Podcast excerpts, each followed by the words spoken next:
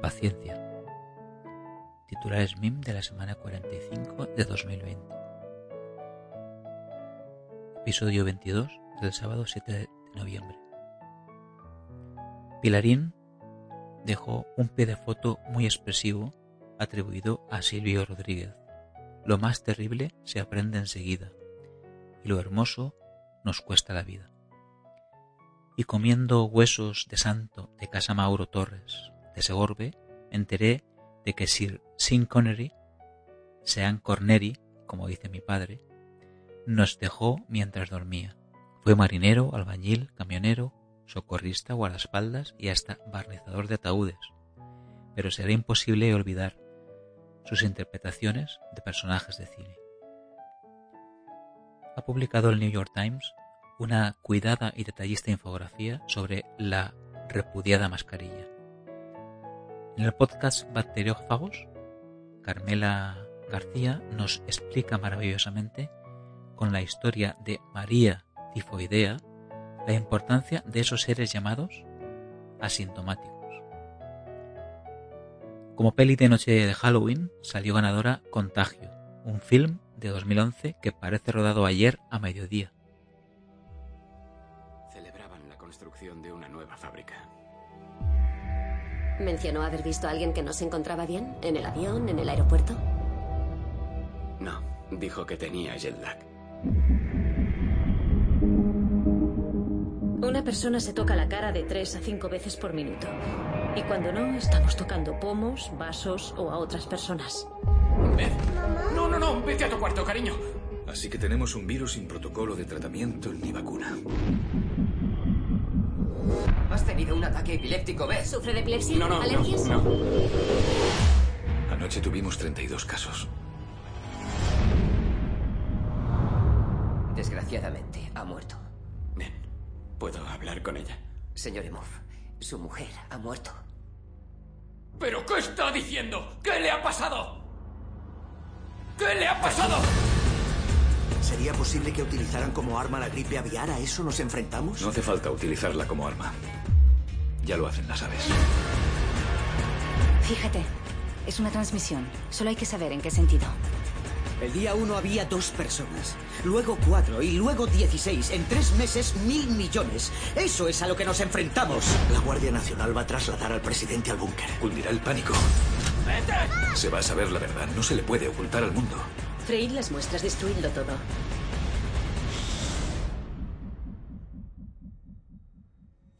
Por la huerta de mi padre, la vida se abre camino. Las habas ya han roto la tierra para tomar el sol y 50 matas de cebollino están alineadas y listas para engordar. Vaciamos todas las granadas sin explotar, algunas vacías por el ataque de los hambrientos pajarillos que se quedan en otoño. Pimientos y cardos fueron parte del botín. En las huertas de a mi alrededor ya han empezado con la fase de la recolección de chufa horchatera, carbonizar campos enteros de paja.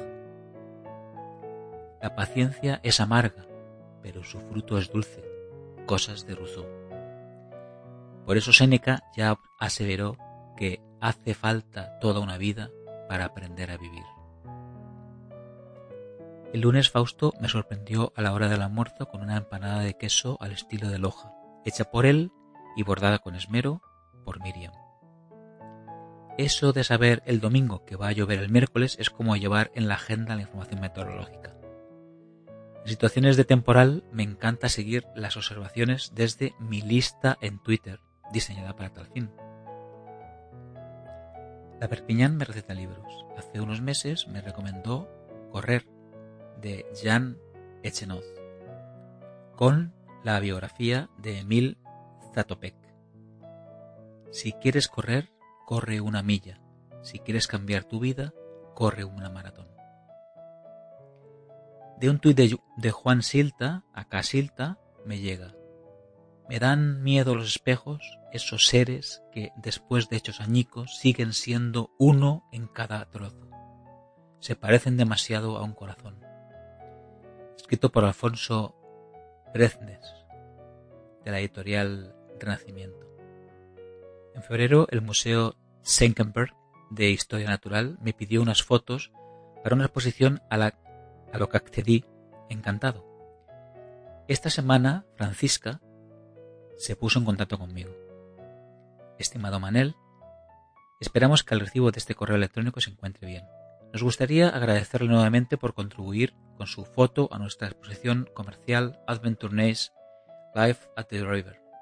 Actualmente estamos desarrollando un folleto de acompañamiento para el que planteamos utilizar los textos de la exposición, así como las fotos que se muestran en la exposición. Es por eso que nos gustaría preguntarle amablemente si estaría de acuerdo en que usásemos su foto para el folleto.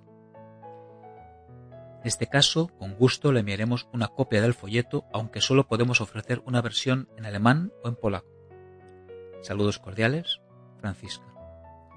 He escogido la versión en alemán por Joan, y efectivamente, he accedido.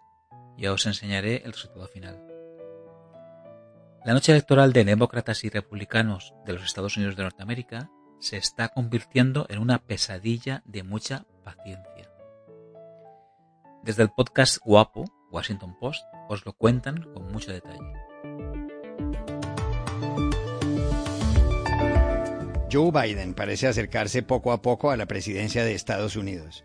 Acaba de superar a Donald Trump en Georgia, un estado clave. Me enteré el jueves que el grupo Australian Skeptics lleva ofreciendo más de una década 100.000 dólares de recompensa si demuestras tener poderes paranormales. Extraído de un diálogo de la película Solo los amantes sobreviven. Siento como si toda la arena estuviera en el fondo del reloj. En el mundo digital convertí la marca MIM en una cuenta Instagram y abrí cuenta en Discord, porque como dice Coco, somos unos modernos. Por Joan me entretuve viendo un episodio de Casas Vanguardistas en Apple TV Plus. Un padre construye una casa dentro de un invernadero gigante para proteger a la familia y a su hijo autista y tener un huerto mediterráneo en plena Suecia. Maru, por Twitter, me recomendó una serie halloweenana, La maldición de Bly Manor. Vladimir Espinosa, conocido artísticamente como Cepladé, es un rapero chileno que interpreta con flow, sé paciente, el progreso es lento pero eficiente. Y termino con una actuación espectacular de Masao Kapsamat, de Mursatzan en Kazajstán. El músico de 23 años está tocando en el lago Kotzikuk un lago salado en Kazajstán que se vuelve rosado cada varios años. Y eso es todo. Cuídate. Te leo el próximo sábado. Feliz semana. Manel.